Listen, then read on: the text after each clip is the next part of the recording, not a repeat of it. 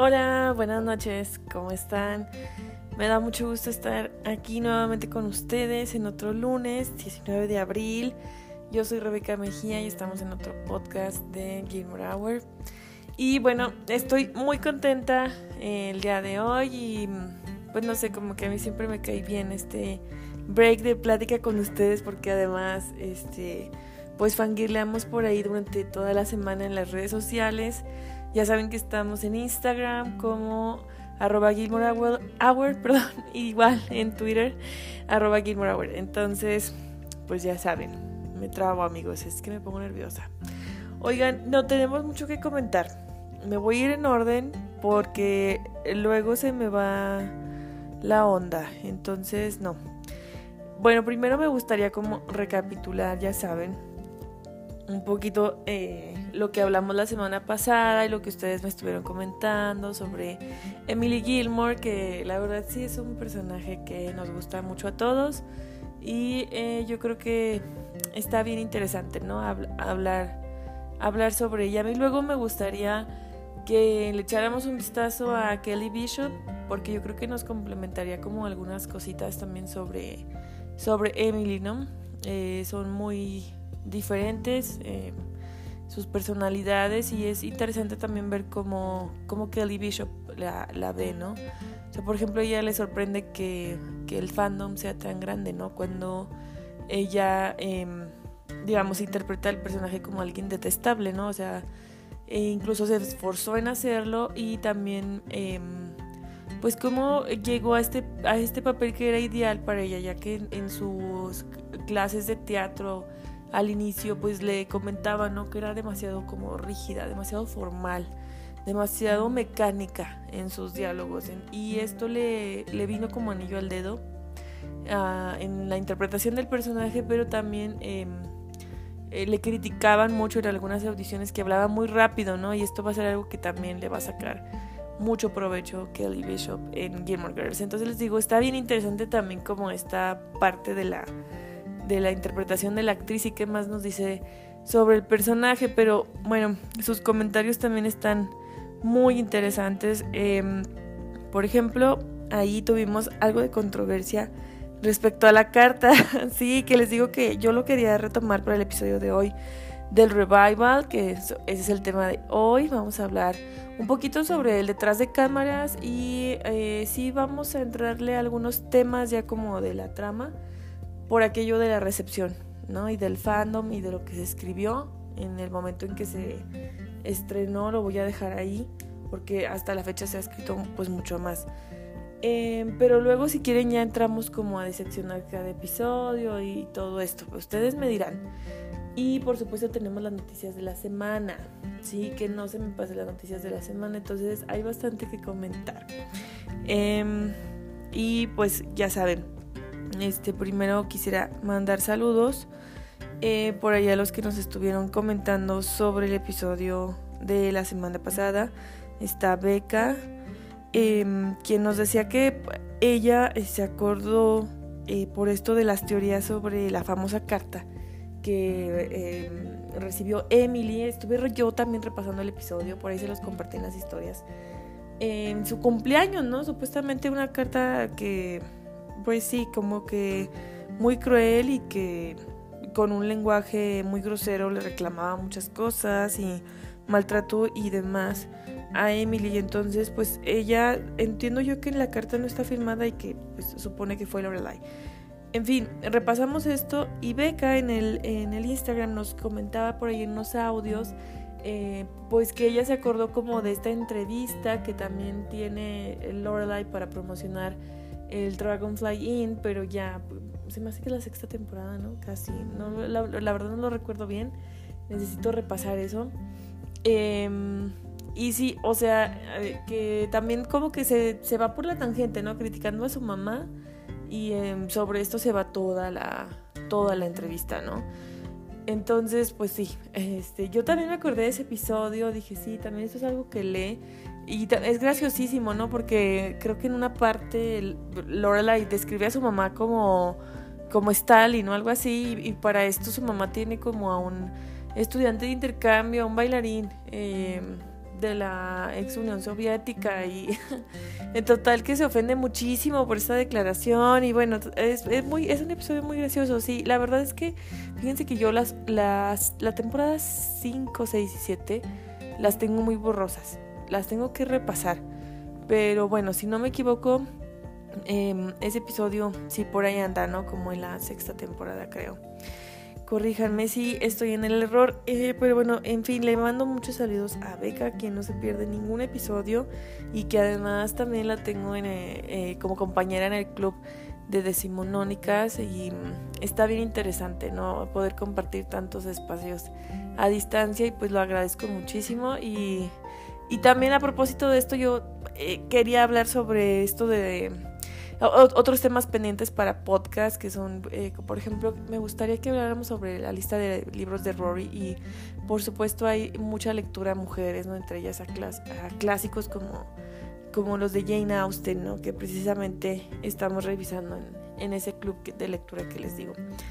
Entonces, bueno, no sé, si quieren más información sobre este club de lectura está por ahí en Twitter la, la información, le he dado retweets creo que la de Bill Moraware no, pero en la personal sí. Entonces, bueno, se los comparto por ahí.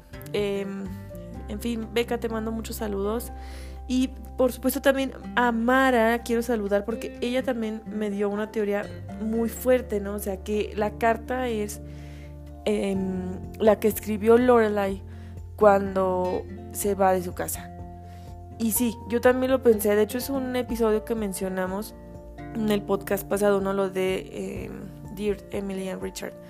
Pero yo dije, es que esa carta no está dirigida nada más a Emily. No, o sea, eso, eso también lo pensé. Y es una teoría que también le ha dado vuelta el fandom. O sea, algunos dicen que hay algunas, mm, pues sí, coincidencias, valga. O sea, eh, por ejemplo, que Emily estaba en cama cuando mm, leyó esta carta y, recordemos que después de que Lorelai se va estuvo mucho tiempo en cama eh, Emily, ¿no? Entonces pudiera ser, ¿no? Les digo, hay, hay varias teorías, o sea, esa es una de las más fuertes, las que nos menciona Mara, quien también le mando muchos saludos. Y em, otras son que fue una ama de llaves molesta, otra que pudo haber sido el mismo eh, Strop, papá de Christopher, a quien prácticamente no vemos en la serie. Luego, si quieren, hacemos un repaso también de estos personajes eh, random, pero que son importantes. Eh, otra que pudo haber sido Trix, eh, que hay el Lorelai de First, sí, Lorelai primera. Y otra, mm, ya no me acuerdo, Lorelai, sí, este, sí, creo que eran esas cuatro. Entonces, no sé, yo ya mejor me voy porque sí fue una ama de llaves molesta. Porque también quiero mandarle saludos a Fátima. Ella me comentaba que eh, que, no, que, que, no, que si esto pudiera ser de que demencia o Alzheimer, que no, pobre Emily. Sí, no, mejor vámonos con algo más light y yo digo que fue eh, algo así, como que el ama de llaves, porque pudo haber entrado ¿no? a su habitación y dejarle la carta. En fin, sigue ese cabo suelto, no es el único, les digo, vamos a hablar sobre el revival y hay algunas quejas, ¿no? O sea, sí hay, sí hay sentimientos encontrados, sí hay definitivamente opiniones Em, así que contrastan. Entonces, bueno, ahorita hablaremos sobre eso, pero antes eh, quería decirles las noticias de la semana. Estuvo circulando por ahí un artículo muy bonito el día de ayer y antier. Yo lo vi primero en inglés, pero luego también circuló en español en el New York eh, Times, si no, me, si no me equivoco, y se los compartí por ahí en las historias y también en el Twitter. Y está muy, está muy interesante, ¿no?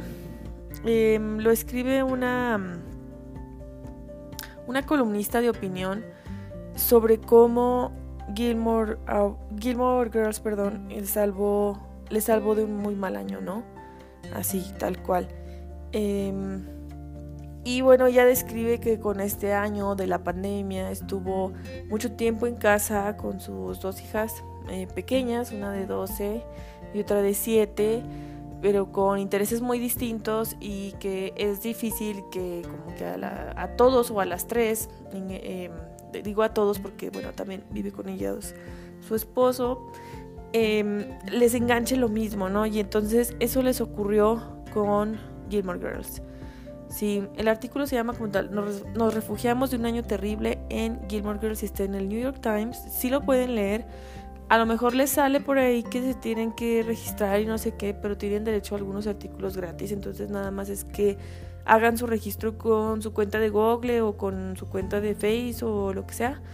Y bueno, está interesante, ¿no? Esta opinión la escribe Sarah Wildman y pues mm, se me hizo bien, bien interesante porque es algo sobre lo que también vamos a hablar el día de hoy respecto a la caracterización de la serie. A mí la verdad me encantó, o sea que describe a este show como un show que es confortable, ¿no? O sea, se usa mucho esto en, inglés, este anglicismo de, de comfort show, de comfort movie sí, aquellas series que no exigen demasiado, que no representan cosas del mundo real, o sea, eh, que totalmente estamos viendo algo casi utópico, ¿no? O sea, eh, porque bueno, es este pueblito pequeño en el que todos se ayudan, en el que la cafetería siempre está abierta, dice ella, en el que eh, pareciera que eh, está un presente seguro y esto a mí me encantó del artículo, o sea, me encanta cómo hizo un, un análisis del tiempo, ¿no? O sea, en esta serie, por ejemplo, ya dice que el pasado se representa con Rory. Eh, sí, no, no es cierto, me equivoqué. Eh, sí, perdón. Sí, no, perdón. Sí, la serie se basa en la idea de que el pasado persigue a las Gilmore en el embarazo adolescente de Lorelai y el futuro reside en Rory, pero el presente es, por suerte, algo que se da por sentado. Hay trabajo, hay escuela, hay amores, hay rupturas. Nadie se preocupa mucho de que el día siguiente no amanezca tan fresco y brillante y lleno de cafeína como el anterior. Sí, o sea, definitivamente... O cierro cita. Es de... sí, definitivamente eh, estamos eh, con Gilmore Girls en esta última etapa, siento yo, a principios del 2000, en el que todavía como eh, cierto manual te servía, ¿no? Para la vida, o sea, eh, ibas a la universidad y pues sí, a lo mejor le ibas a batallar y todo, pero pues ibas con un propósito, iba a ver a trabajo. Em, y sí, el presente de cualquier modo era algo seguro, no había estabilidad, o sea, podías tener un, una buena chamba, o sea, algo eh, estable, ciertas prestaciones y todo esto se ha ido diluyendo, ¿no? Se ha ido diluyendo y Gilmore Girls eh, representa muy bien esa parte. Yo creo que también em, hay inconformidades en el revival, pero siento yo que a lo mejor se ancla un poquito en esto, ¿no? Y, yo por eso le perdoné algunas cosas. Eh, pero bueno, sí, o sea, me encantó esto, que, que esta sensación de presente en la serie es algo que no tenemos ahora. O sea, eh, hay pocas esperanzas en el futuro y pues el pasado pues ya no, no nos ofrece nada tampoco, siento yo. Y al mismo tiempo el presente se siente todo el tiempo... Eh, pues eh, prácticamente en el limbo, ¿no? O sea, estamos en una especie de incertidumbre cotidiana en el que nos agarramos a, nuestra rutina más cercana, ¿no? Y, bueno, prácticamente todos vivimos al día de una u otra forma. Entonces, sí, o sea, el hecho de que esto se agudizara en el contexto de la pandemia y que Gilmore Girls representara totalmente lo opuesto, o sea, em, definitivamente fue confortable, según la autora. Ahí yo les compartí la nota completa en redes sociales, en el Twitter, y yo creo que está interesante, está muy interesante la lectura. A mí la verdad me, me gustó mucho, sobre todo porque la está viendo con con sus hijas y, quienes son una generación este, tan, tan jóvenes, ¿no? Tan chiquitas. En fin, por ahí me cuentan ustedes sus impresiones. Esa fue la noticia de la semana. Y ahora sí, como les digo, vámonos al tema, ¿no? Vámonos al revival. Em, pues, sí, no sé. no sé por dónde empezar. Miren, yo la verdad eh, me baso para este episodio en el libro de Lauren Graham, Talking the Fast as I Can. Y también eh, me basé en algunas entrevistas y en algunas cositas que podía hallar por ahí de, de notas que, que, fueron escritas inmediatamente al estreno de, de la serie, o sea, no deje que pasara mucho tiempo porque también eh, luego, mm, pues no sé, es otra perspectiva, aunque hay cosas que sí se repiten, sí revisé también eso. En fin, em, de cualquier modo, está interesante, ¿no? Está, está bien interesante la historia em, y vamos a enfocarnos, les digo, en este detrás de cámaras. Bueno, Lauren Graham hace un recuento muy interesante. Eh, les voy a platicar porque es un recuento personal, pero también es un recuento como de bitácora porque escribió durante esos días y yo también lo comparo con algunas entrevistas que ella misma menciona y que son de un año antes del revival. Entonces, la verdad es que está muy bueno el chisme y pudiéramos sacar muchísimas teorías y, y muchísimo como información que a lo mejor nos hace cambiar de opinión respecto a algunos temas, pero ustedes ya me dirán.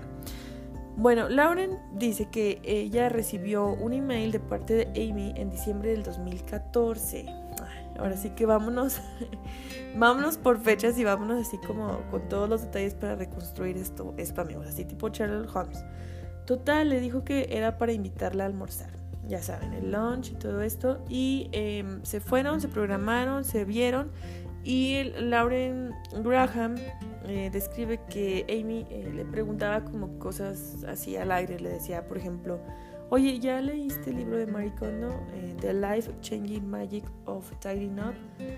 Este libro que propone como de deshacernos de las cosas que no nos traen em, alegría a nuestra vida, que no nos em, nos hacen felices y todo esto. Entonces Lauren Graham le dijo que, sí, que ya lo había leído. Y también le preguntó si había leído o visto la película eh, Wild y contestó que sí, que ambas. De esto también ya hemos hablado. Y bueno, no fue sino hasta prácticamente un año después, en la primavera del 2015, que Amy y su esposo Daniel Sherman Palladino estuvieron muy cerca de cerrar un trato con Netflix, pero y aquí Lauren Graham no, no, no, nos explica bien o no sé si ya no puede explicar más, pero ella dice que eh, tenían que escoger las historias primero y luego cerraban el trato o no estaba muy segura de si Netflix proponía las historias y luego cerraban el trato. Entonces, bueno, que esto no lo recuerda con claridad y que todo era un territorio demasiado nuevo el streaming y el reboot como tal para grabar algo sin comerciales era eh, totalmente en eh, muchos ángulos en que pensar, desde el guion hasta eh, las locaciones y por no hablar de los actores a quienes no se habían contactado del todo. O sea, por supuesto siempre en estas pláticas estuvieron em, involucrados, em, además de Lauren Graham, Alexis Bledel, Kelly Bishop y Scott eh, Patterson. ¿Sí? Entonces ellos fueron como los más allegados a, todo ese tipo de pláticas formales e informales sobre el tema.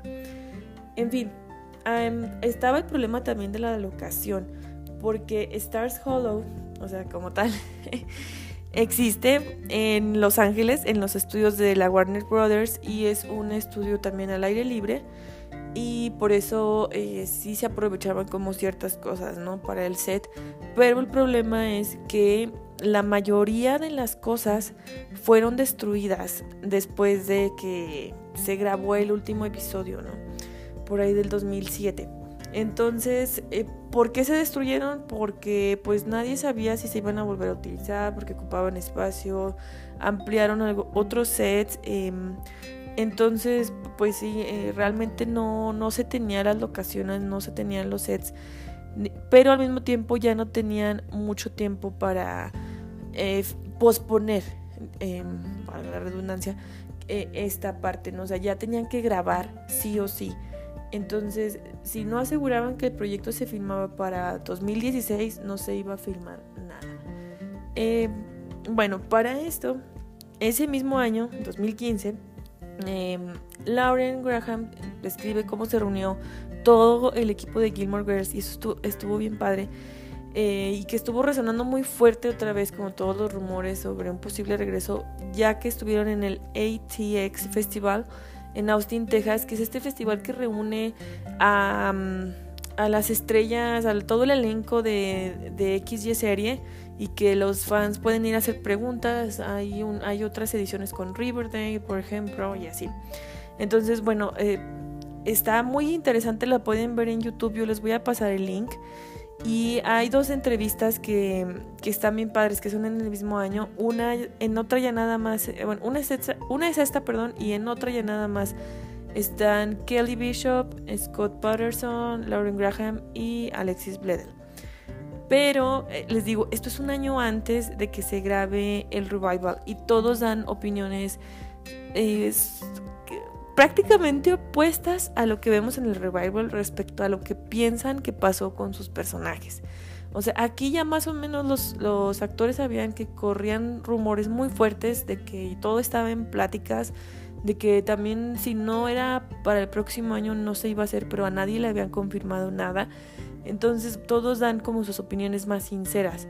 O sea, por ejemplo, eh, Alexis Bledel sí dice que espera para su personaje que esté siendo muy exitosa en, en algún periódico importante, seguramente yo con algunos libros publicados. O sea, que la espera ver con otra pareja, que ya no la veamos con ningún team, sino que se forme un nuevo team. O sea, así. ¿no? Y está bien interesante su opinión, ¿no? Eh, luego les contrasto con qué dijeron después de que se estrenó la serie. Lauren Graham igual, que esperaba algo distinto para Luke y Lorelai, que en esto coincidía Scott Patterson. Y por supuesto, Kelly Bishop sí piensa como esto de la pérdida de, de Richard, ¿no? Entonces, bueno, aquí también todos hablaron sobre eso, sobre cómo lo extrañaron. Em, en la reunión. Recordemos que pues sí, Edward Herman murió en 2014 y esta reunión fue en 2015. Sí, acababa de pasar en inviernos prácticamente su muerte. Entonces, eh, sí, aquí hubo mucha especulación. Otras declaraciones están, por ejemplo, em, las de, por ejemplo, las del personaje de Paris Geller, que ahorita se me fue el nombre de la actriz. Sí, ella, por ejemplo, opina que em, que ella espera que Paris, Geller y Doyle estén juntos todavía, que estén conquistando el mundo, que seguramente estarán haciendo cosas muy locas y bueno, perdón, esto sí lo dice Lisa Bill, perdón, y sí. Y por ejemplo también su su colega coincide con ella, ¿no? En la, en la entrevista. Entonces está bien interesante lo que las expectativas que tenían como todos los actores respecto a lo que después tuvieron que interpretar, ¿no? Entonces, bueno, por ahí se los dejo. Esto es detalle aparte, la verdad. A mí me gustaría que le dedicáramos un episodio a estas entrevistas, porque sí, sí dan muchos detalles, sobre todo muchísimas curiosidades eh, sobre la serie original. Que a lo mejor luego también pudiéramos como echarnos el detrás de cámaras de, la serie original. Em, en fin, les digo, todo este, todo este festival en, en Texas creó muchísima especulación. Y bueno, pues ya, Scott Patterson por esto después hizo unas declaraciones en un podcast de que sí, que había charlas y esto pues, híjole, aumentó muchísimo más el, el hype. Y entonces finalmente Lauren recibió una llamada eh, de su agente diciendo que Netflix, Netflix estaba comprometido a hacer de 8 a 10 episodios. ¿sí? Y Lauren le llamó a Amy y entonces fue como, Amy le dijo, no, pues es que yo no sé de qué me estás hablando. Este, yo no he escuchado nada, ni nadie me ha dicho nada al respecto. Y entonces esto hizo que Lauren dijera, no, pues ya no se va a hacer nada. ¿no? entonces, eh, lo que nos quiere transmitir la actriz es que todo estaba bajo, mucha especulación. O sea, realmente nadie tenía asegurado nada. Entonces, bueno, em, sin embargo, las llamadas de Amy y Lawrence eh, haciéndole preguntas misteriosas, continuaban. O sea, por ejemplo, de repente un día le preguntó si conocía a Janine Tesori y Lauren le respondió que no, pero que amaba su musical Phone Home With. Y ah, eh, esto Amy como que le tomó nota y también le preguntó, eh, bueno, más bien le comentó eh, que estaba muy preocupada por los guiones, porque estaban quedando muy largos. ¿Sí? Eh, que estaba preocupada porque fácil rebasaban las 80 páginas, cuando generalmente los eh, guiones de otras series eh, llegan máximo a las 50 páginas. Para esto, más o menos, así estaban en la serie original. O sea, los guiones eran muy largos y de ahí que se tuvieran que decir tan rápido, ¿sí? Para filmar en el mismo tiempo. Entonces, eh, ya fue como algo adicional que caracterizó al show, ¿no? Su guion, la escritura. Y a esto también le, le dedican bastante tiempo en las entrevistas que les menciono. Entonces, luego, si quieren, nos aventamos más curiosidades sobre el guion. Bueno, al final, de pronto Lauren recibe una llamada de que el trato ya estaba hecho y que tenían que filmar cuatro películas de 90 minutos, cada una en un espacio de dos meses, en sets que todavía no estaban construidos y en donde los actores ni siquiera habían sido avisados. O sea, tenían que alinearse muchísimas cosas para que pudiera realizarse y la verdad es que en algún momento, comenta la actriz, pensó que no, esto no iba a suceder. Y bueno, eh, la actriz hizo em, oficial el regreso de Gilmore Girls subiendo una foto suya al Twitter con una chamarra de, que dice eh, propiedad del vestuario de Gilmore Girls y ella dijo, em, le puso algo así como It's happening o algo así. Entonces, bueno, Lauren describe el regreso como algo muy, muy emotivo, o sea que ella todavía no puede creer que haya sucedido realmente eh, describe que estuvo emocionada todo el tiempo, que varias veces le tuvieron que pasar eh, pañuelitos porque no, no se contenía, o sea, lloraba, y se le salían las lágrimas.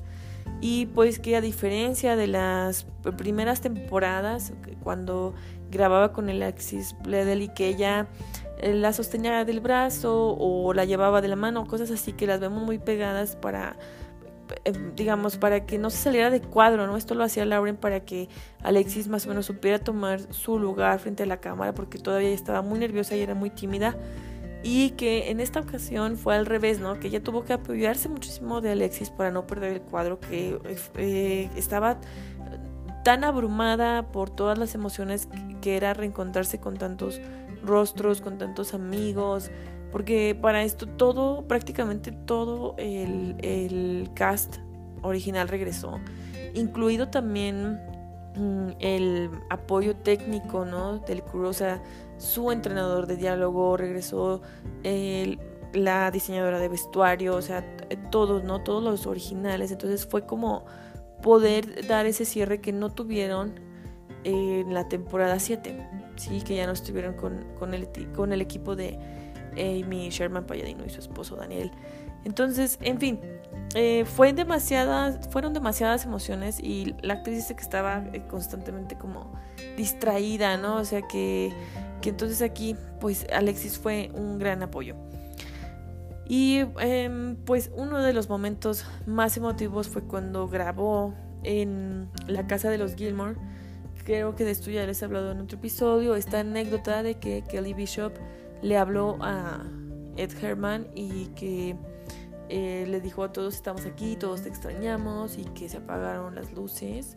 Entonces, bueno, sí, o sea, hubo momentos que Lauren describe como mágicos, como y también como cómicamente mágicos, vamos a ver más adelante. Entonces, bueno, también dice que otra escena muy emotiva para ella fue grabar con Chris Eggman, quien fue Jason en la serie original y también en el revival. Es en esta escena del funeral. La, realmente lloró al verlo. Ellos, eh, déjenles platico un poquito, esto también lo dice en su libro, pero en otros capítulos. Ellos eran muy amigos desde su formación, como desde la universidad y todo esto. Entonces eh, se vieron crecer desde cero y se echaban la mano y como que, ay, se ofreció un casting y vente para acá y así. Entonces eh, dice que fue muy significativo para los dos verse ahí, ¿no? Ya como ahora que los dos tienen este, carreras consolidadas. Entonces, bueno, mm, estas lágrimas que se ven de Lorelai son, son reales. Una de las escenas más fuertes es cuando se presenta en el campamento y dice, My name is Lorelai Gilmore and I'm from a little town, town in Connecticut.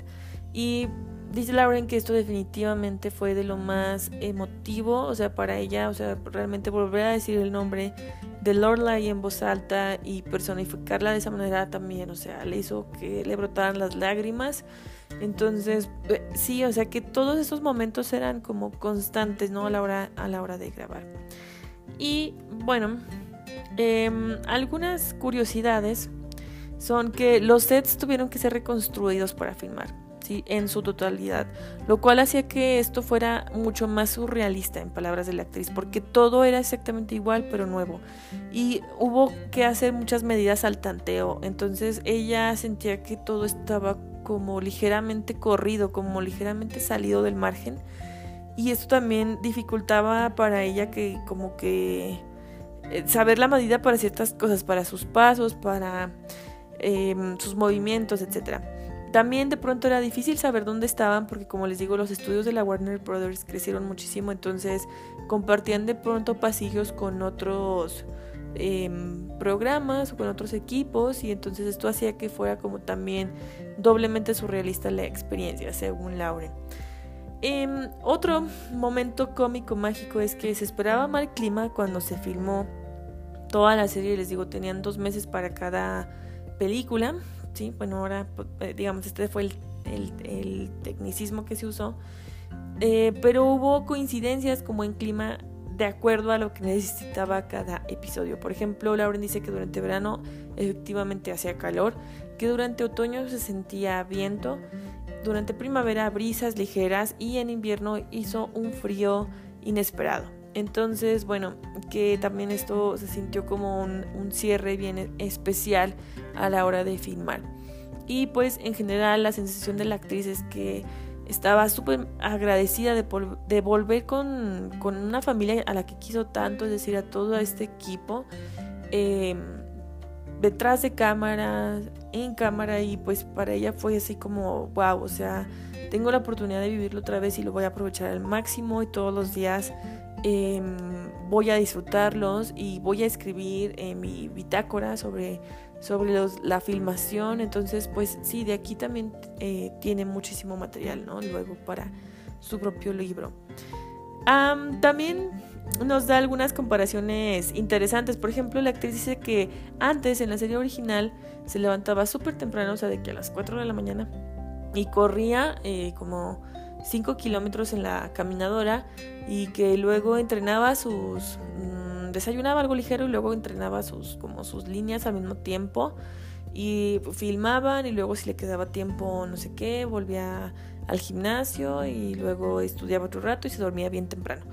Entonces, pues sí, de cualquier modo dice que ya, ya ese ritmo no lo tiene, o sea, ahora sí que dice, la juventud, em, pero que em, ella pidió una bicicleta para trasladarse entre los sets y que eh, al final esto lo terminaron copiando todo el, eh, todo todo el crew no o sea todo el todo el equipo para trasladarse por ahí en la Warner en la Warner Brothers y ejercitarse al mismo tiempo. Entonces bueno esto fue idea de Lauren originalmente. También eh, dice que fue genial tener entrenamiento de nuevo con su coach de diálogo George que como les digo pues como rebasaban el guion este tenían que hacerlo en tiempo y forma de cualquier modo, ¿no? Y entonces, eh, cómo se logró esto fue hacerlo mucho más rápido, ¿no? Por ejemplo, algo que Amy Sherman ha respondido es que también eh, respecto a esto de las referencias de la cultura pop, o sea, a películas, libros o situaciones, personajes, em, ella, por ejemplo, dice que no es que fuera su intención hacer el guion así desde el inicio, como de que, ah, voy a voy a hacer un guion súper eh, snob o súper em, nerd eh, respecto a muchas referencias, o sea, no, que simplemente a ella le interesaba que estas mujeres eh, fueran inteligentes, que se interesaran por el mundo allá afuera, que disfrutaran tanto de la alta cultura como de la baja cultura, que se informaran, que leyeran revistas, que vieran la televisión, que leyeran libros, que vieran arte, que, en fin, o sea, entonces, eh, por ejemplo, en este sentido del guion, o sea, era difícil porque Amy Sherman Palladino era muy estricta y no admitía que hubiera improvisaciones. Entonces, eh, tenían que entrenarlo y decirlo tal, y, tal cual estaba escrito. Y si no, se tenía que repetir toda la escena, ¿no? Entonces, esto también ocurrió durante el revival. Hay nuevas referencias Obviamente las Gilmore están actualizadas en este sentido y pues por eso se recurre de nuevo a su entrenador. Y también hicieron eh, nuevamente equipo Lauren Graham y Sesha, quien es la diseñadora de, vestuario. Les digo luego a ver si le dedicamos un episodio de los outfits de Lorelai para hablar un poquito más como sobre, sobre esta parte, ¿no? Como sobre, sobre cómo se elegían.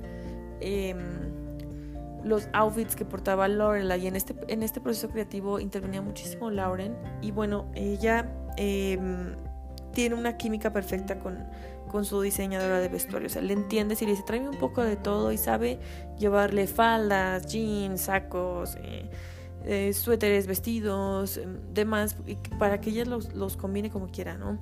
Entonces, sin embargo, eh, a diferencia de la serie original en el revival, tuvieron muy poco tiempo para elegir los outfits. O sea, eh, realmente fue toda una hazaña ponerlo en escena.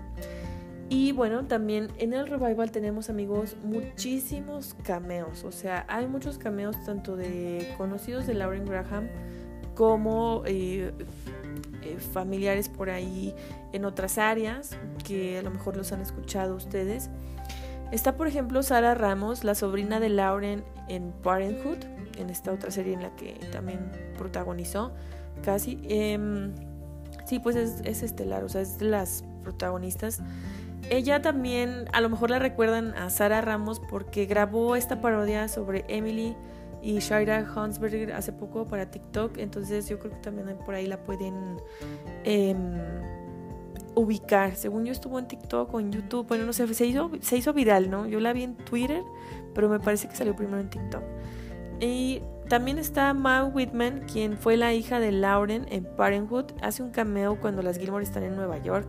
Esta chica a la que le da una rosquilla o algo así, luego ella le da unos tenis. Bueno, ella es su hija en Parenthood. Eh, está también Susan Foster, protagonista del musical de Stars Hollow, que es una conocida actriz de Broadway. Sobresale, por cierto, en, en su trabajo por Little Woman, The Dropsy Chaperone, John Frankenstein, Shrek the Musical and Violet. También está el famosísimo chef Roy Choi, quien sí existe, em, trabajando en el Dragonfly Inn.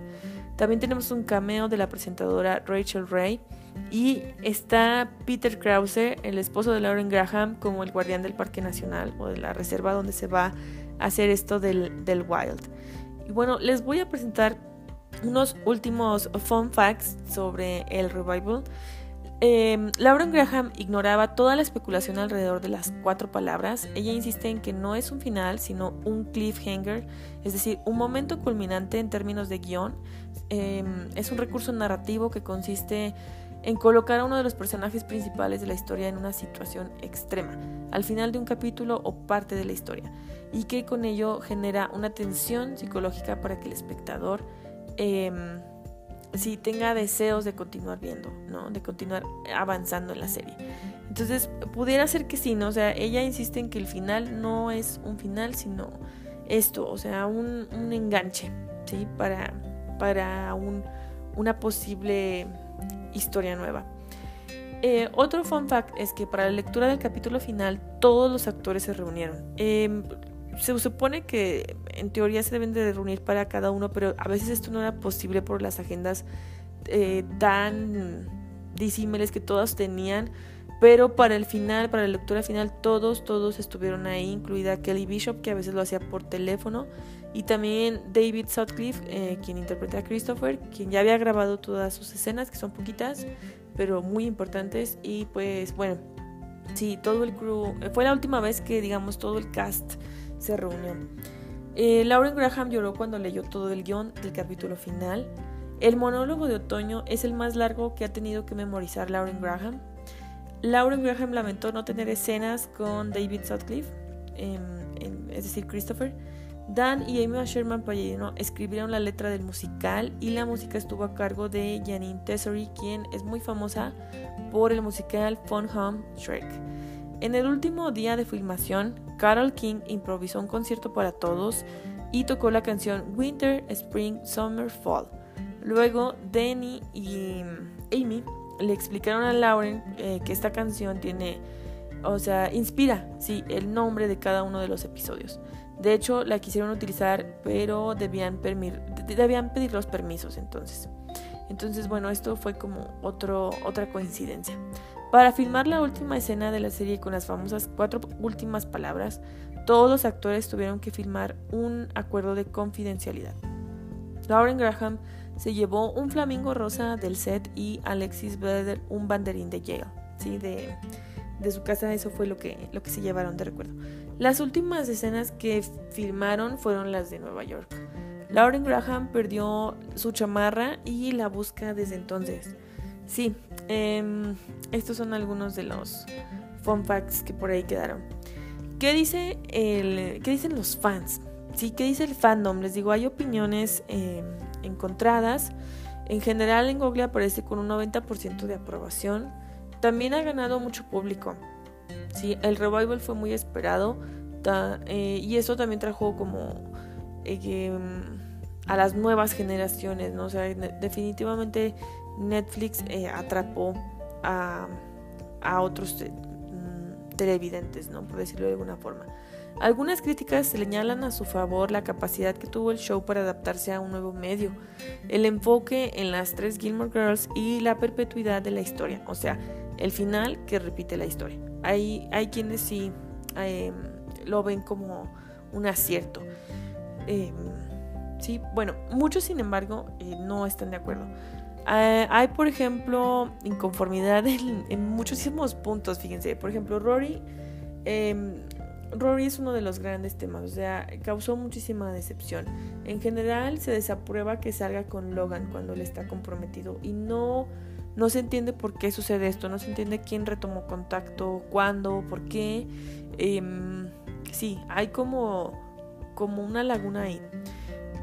tampoco em, es del agrado de los fans el final que tuvo la carrera de Rory.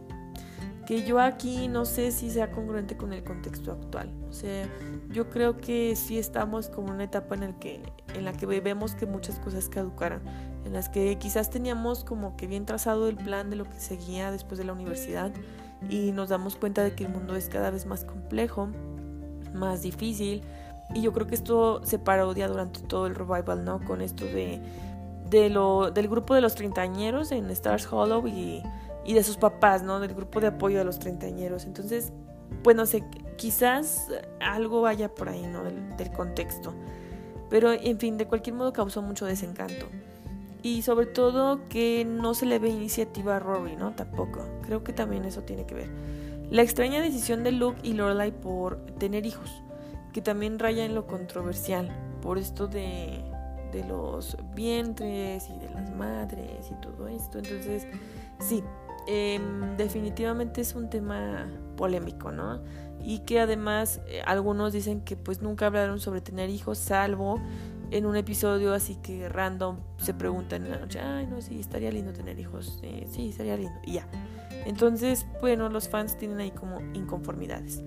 ¿Por qué Lorelai decide irse a escalar? Eso también es como un cabo suelto, o sea, como que esto nunca lo harían. Yo creo que sí es graciosísimo porque al final pues no lo hace, ¿no? O sea, de cualquier modo no lo hace, pero bueno, pues yo siento que es una manera que ella em, tuvo como de pasar el duelo, ¿no? O de querer pasarlo.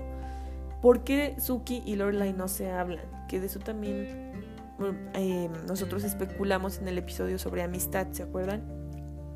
Y aquí hay una teoría súper loca que encontré por ahí de los artículos que se estrenaron, les digo, eh, más bien que se escribieron prácticamente cuando se estrenó el revival, es que quizás en Suki y Jackson hicieron esta supuesta como secta de vegetales en las que están inmiscuidos, están inmiscuidos eh, DJ y y la hermana de Luke. Ay, se me fue su nombre. sí, entonces, este, pues no sé, no sé, no se me había ocurrido, no le había prestado atención, em, pero bueno, aquí, aquí me topé con esta teoría súper loca. ¿Cómo le hace Rory para pagar todo? Sí, este es otro de los comentarios que hay. Yo me aventuro a, pensar, a creer que es Logan, ¿no? Quien paga todo. No sé. Sí, porque ya varias veces dice que está en, bancarrota, que no tiene ni calzones, que así, o sea que bueno, no, un drama total. Entonces, eh, sin embargo, viaja un montón, va y viene a Londres, va y viene a Nueva York, em, va y viene a, de Hartford Stars Hollow, entonces, ¿cómo, cómo costea todo esto, no? Eh, Rory y Lorelai y sus comentarios en la piscina. Ah, bueno, si yo no le había atención a esto, la verdad. Pero sí fue algo que, en lo que repararon mucho los fans. Y sobre todo en este contexto en el que vivimos ahora respecto a los cuerpos, ¿no? Y a respetarlos y a visualizarlos de otra forma, por lo que ha traído también las redes sociales, ¿no? De visibilizar cuerpos eh, que generalmente no vemos en los medios de, de comunicación, como son los cuerpos obesos o, o los cuerpos gordos. Eh, que bueno, eh, aquí al, a los fans no, le, no les gusta sí, estos comentarios gordofóbicos, fíjense, yo no había reparado en ello y, soy de la condición, entonces sí, bueno, este, no, no le había prestado atención. Es, a mí me llamó la atención que sí, o sea, en general pues nunca fueron criticonas, nunca fueron eh, chicas malas, así que estuvieran como diciendo cosas de los demás, pero, eh, ah, bueno, les digo, los fans han señalado como que, hey, pues qué onda, ¿no? Aquí se ven muy mean girls y pues ellas no son así. Entonces, no sé, se los dejo, o sea, lo dejo sobre la mesa, este punto, ¿no? Rory encargada del periódico Stars Hollow. Hay algunos que dicen que no tiene sentido esto. O sea, que es poco, que, que para ella, bueno, que para qué lo hace y que cómo lo costea de igual forma. Yo entiendo que Taylor le dice que no le va a pagar. Pero bueno, o sea, sí. Pues a lo mejor a algunos les tomó por sorpresa lo de la Gaceta. Pero sí, sí existe, o sea, en la serie original sí la mencionan. La, mencionan sobre todo en la primera temporada y en la segunda temporada también. Pero sí, sí está por ahí algo de eso. Em, que Rory se olvida de que está saliendo con alguien. Oigan, sí, ¿eso qué onda? No, a mí tampoco me gustó. Se supone que es chiste, pero no da risa. ¿Quién escribió la carta? Emily. De nuevo, es algo que, que hay inconformidad. El embarazo de Rory. Hay quienes no les gusta este final. O sea, no. Señalan que esto de repetir la historia, eh, como que no. Y que en cualquier caso, Rory sería muy diferente a Lorelai. Porque Rory, eh, a diferencia de su madre, se muestra un poco más débil. Y esto es también una teoría que coincide con algunas declaraciones de Amy Sherman Palladino que ha dicho que Rory definitivamente tendría otra, otra forma de crianza muy distinta a la de su madre, ¿no? Pensada para su hijo. Entonces, bueno, no sé. Ahí está eso. Logan eh, como Christopher y Jess como Luke, segunda parte. Algunos fans han señalado estos paralelismos. Pudiera ser que sí. Eh, sobre todo por esto de que Rory va y habla con Christopher, ¿no? Y yo no entendí por qué. Y luego ya, pum, sueltan las cuatro últimas palabras y dices tú, híjole, por eso era. ¿Por qué Richard no dejó dinero a Lorelai o a Rory? Sí, esto, yo o sea, yo pensé que sí, pero bueno, o sea, sí, sí es cierto, o sea, estrictamente hablando no dice nada. Se habla sobre el dinero que le dejan a Luke, no, para la franquicia de Luke Steiner, pero no hay nada para Lorelai ni para Rory. No sé, quizás a mí se me ocurrió como que quizás para que vuelvan a recurrir a Emily, o sea, quizás si no si les dejaba dinero no iban a volver a pedir su ayuda. No sé, con esto cierra la historia de cualquier modo. El montaje de la Brigada de la Vida y la Muerte no les gustó. Hubo muchos fans que les molestó esto que hacen Logan y sus amigos visitando Stars Hollow y que ven eh, los filmes de Kirk y todo esto. A mí me dio mucha risa. Pero bueno, hubo, gente que lo detestó y que como que no hubo sentido y que al final solamente como que fue algo cursi en la despedida de, de, Logan y de Rory. El musical. Oigan, sí, hay mucha gente que lo detestó. Em, y pues que no, que no les gustó. O sea, que se, que se perdió mucho tiempo. Yo he visto esto que señalan bastante. O sea, que se pierde tiempo y que pudieron haber mejor desarrollado otras cosas. Y como les digo, en el detrás de cámaras pues salió ese, ese hecho, ¿no? De que pues sí, es totalmente idea de Amy de Dan hacer esto, o sea, como esta parodia a Stars Hollow en un musical. Los riesgos de replantear la misma historia en Rory, eh, sí, les digo, es esta parte, ¿no? De que, de que Rory pues no merecía más o bien de que no es como Lorelai. La relación de Rory y Christopher. O sea, ¿qué sucede con ellos? ¿Por qué los vemos tan poco? ¿Qué pasó con Christopher? Sí, luego tenemos que regresar a ese personaje, oigan. Y por último, la reacción de Lorelai a la relación entre Rory y Logan. Sí, definitivamente también es algo que yo dije, ¿por qué Lorelai no dice más? O sea, ¿qué onda? No sé. Estas son algunas de las cosas que se señalaron muy eh, al principio con el estreno del revival y que causaron muchísima controversia. Entonces, ustedes díganme cuál otro, cuál otro no les pareció. Yo por ahí estuve compartiendo algunas de sus respuestas en Instagram. De cualquier modo, dejo el debate abierto. Y con esto cierro. Esto es todo por el episodio de hoy. Ya sabes que me encuentras en las redes sociales de Gilmore Hour. Em, es el mismo arroba para Twitter y para Instagram. Entonces, bueno, yo te veré por ahí. Y nos escuchamos eh, la próxima semana. Muchísimas gracias.